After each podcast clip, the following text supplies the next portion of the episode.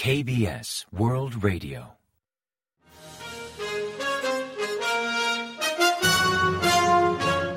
Informativo de KBS World Radio.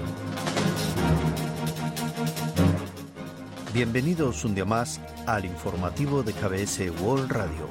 Les habla Javier Castañeda y tras el saludo les avanzamos los principales titulares del día 31 de octubre.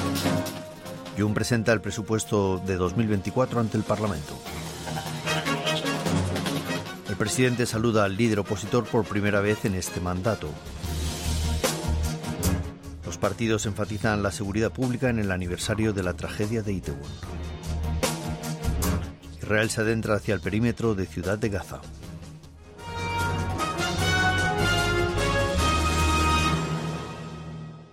Y tras el avance de titulares les ofrecemos las noticias.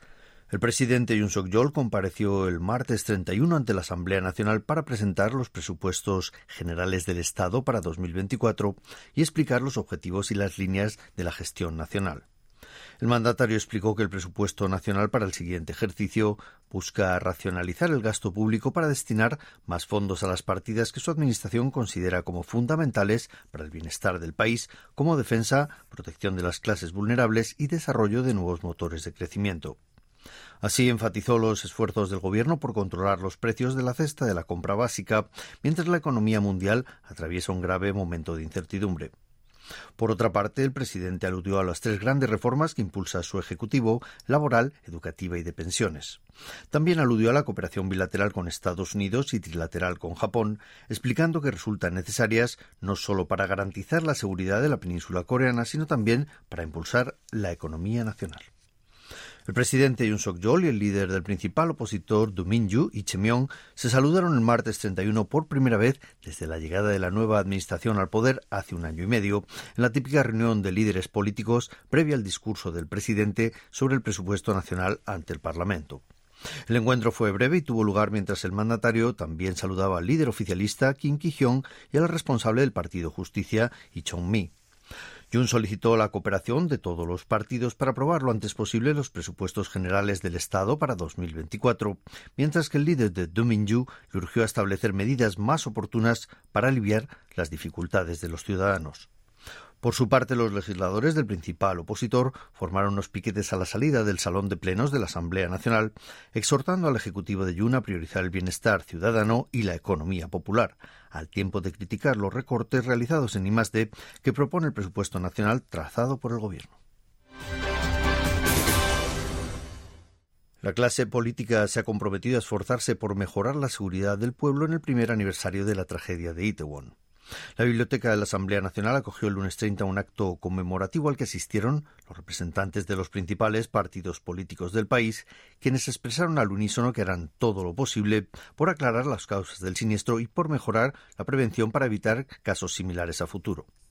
El presidente del Parlamento, Kim Jin-pyo, señaló que la tarea prioritaria es proteger la vida de los ciudadanos, urgiendo a los partidos a alcanzar un acuerdo suprapartidista para aprobar la ley especial sobre la tragedia de Itaewon. Israel ha intensificado sus ataques contra Hamas y sus fuerzas ya han llegado a las afueras de la ciudad de Gaza. Considerando el despliegue de tanques en la carretera que une la franja de norte a sur, se estima que la intención de Israel es cercar la ciudad de Gaza para aislar a Hamas.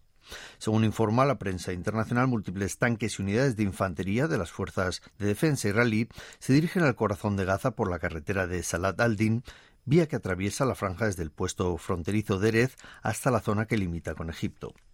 El 28 de septiembre Israel declaró la segunda fase de la guerra contra Hamas y derrumbó el muro norte de la franja para adentrarse aún más en su territorio. Pese a las crecientes voces de la comunidad internacional urgiendo a ofrecer una tregua, Israel sigue intensificando los ataques para acabar con Hamas. Pyongyang ha decidido cerrar varias de sus embajadas, gesto que Seúl interpreta como reflejo de la difícil situación económica de Corea del Norte, pues indica que no dispone de medios suficientes para mantener contactos diplomáticos con terceros países. Según informó una fuente del Ministerio de Reunificación el martes 31, Corea del Norte ha procedido a cerrar sus embajadas de Uganda y Angola y el Consulado General de Hong Kong, medida que achaca las sanciones internacionales para impedir la obtención de divisas para cubrir gastos de esas sedes en el extranjero. Recordó las evidencias sobre cómo los diplomáticos norcoreanos realizan actividades comerciales aprovechando sus privilegios y por eso hasta recurren al contrabando a fin de lograr fondos para gestionar las embajadas.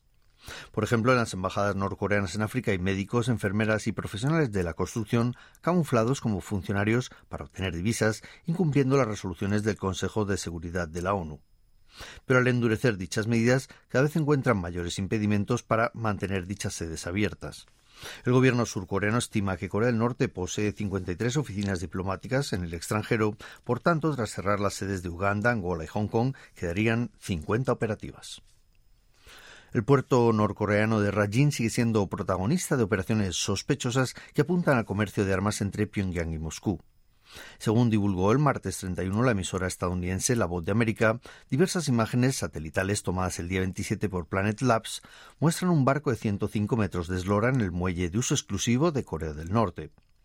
Dichas imágenes coinciden con las del 19 y del 23 de octubre, repitiendo patrones con buques de carga al menos cada cuatro días. Previamente, John Kirby, coordinador de comunicación estratégica del Consejo de Seguridad Nacional de la Casa Blanca, presentó otras fotos de embarque de cargas en Rajin con destino a Rusia, afirmando que Corea del Norte ya ha enviado más de mil contenedores de equipamiento militar y municiones a Moscú. Las fotos muestran barcos rusos con contenedores desde ese puerto norcoreano hasta Dunay, al este de Rusia, cargamento que al llegar fue transportado en tren a un arsenal ubicado en Tikhorest. La voz de América recuerda que no es posible confirmar que se trate de armamento bélico, pero sí persisten los movimientos sospechosos. Corea del Sur vio aumentar la producción, el consumo y las inversiones principalmente al mejorar las exportaciones de chips.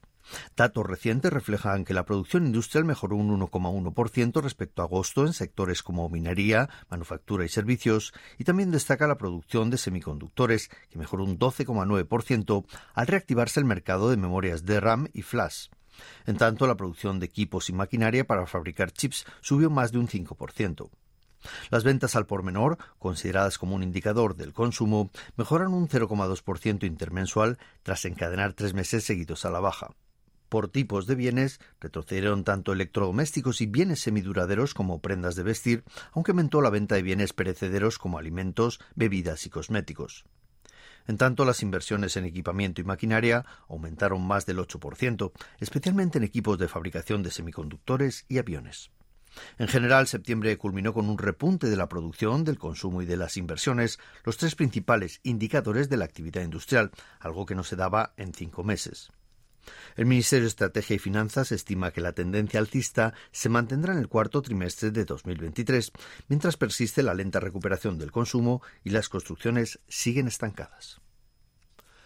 Entre julio y septiembre, Samsung Electrónica superó por primera vez en un trimestre de 2023 más de un billón de wones en beneficio operativo, pese al déficit superior a tres billones de wones en el sector de chips. Según anunció la firma, durante el tercer trimestre del año lograron 2.433.600 millones de wones en beneficio operativo, superando el 32% marcado por las previsiones del mercado, pero un 78% menos respecto al mismo periodo de 2022. Es la primera vez en lo que va de año que Samsung registra beneficios billonarios en un trimestre, pues tanto en el primero como en el segundo trimestre del año logró unos 600.000 millones de wones. No obstante, su unidad de semiconductores continúa en déficit por tercer trimestre consecutivo y acumula un descubierto anual de más de 12,6 billones de wones, aunque entre julio y septiembre pudo reducirlo unos 600.000 millones de wones al aumentar las ventas de memoria en RAM y las entregas. Y ahora pasamos a ofrecerles el pronóstico del tiempo. Para el miércoles 1, el primer día de noviembre, se esperan nubes en gran parte del país y lluvia en horas matutinas al norte de Gyeonggi y también al oeste de Gangwon, aunque por la tarde Seúl podría registrar entre 5 y 30 milímetros. La temperatura marcará entre 5 y 17 grados centígrados de mínima en la mañana y entre 19 y 25 grados de máxima por la tarde. La calidad del aire será regular o buena con niveles de smog entre normal y bajo. Y a continuación comentamos los resultados del parqué. El día 31, tanto el índice COSPI, el general, como el índice tecnológico COSDAC experimentaron un fuerte retroceso que superó todas las ganancias acumuladas durante el año. El COSPI cayó un 1,41% hasta cerrar en 2.277,99 puntos, el menor nivel desde el 5 de enero cuando llegó a 2.264,65 puntos. Por su parte, el Kosdaq remitió hasta 736,10 unidades, perdiendo un 2,78% respecto al lunes. Y en el mercado de divisas el dólar se mantuvo estable y apenas bajó 0,4 wones respecto al día anterior, hasta cotizar a 1.350,5 wones al cierre de operaciones. Como motivos de este fuerte desplome de la Bolsa Nacional, se alude a la persistencia de los altos tipos de interés, al recrudecimiento del conflicto entre Israel y Hamas y a la elevada inflación. Y hasta aquí el informativo de hoy. Gracias por acompañarnos y sigan en la sintonía de KBS World Radio.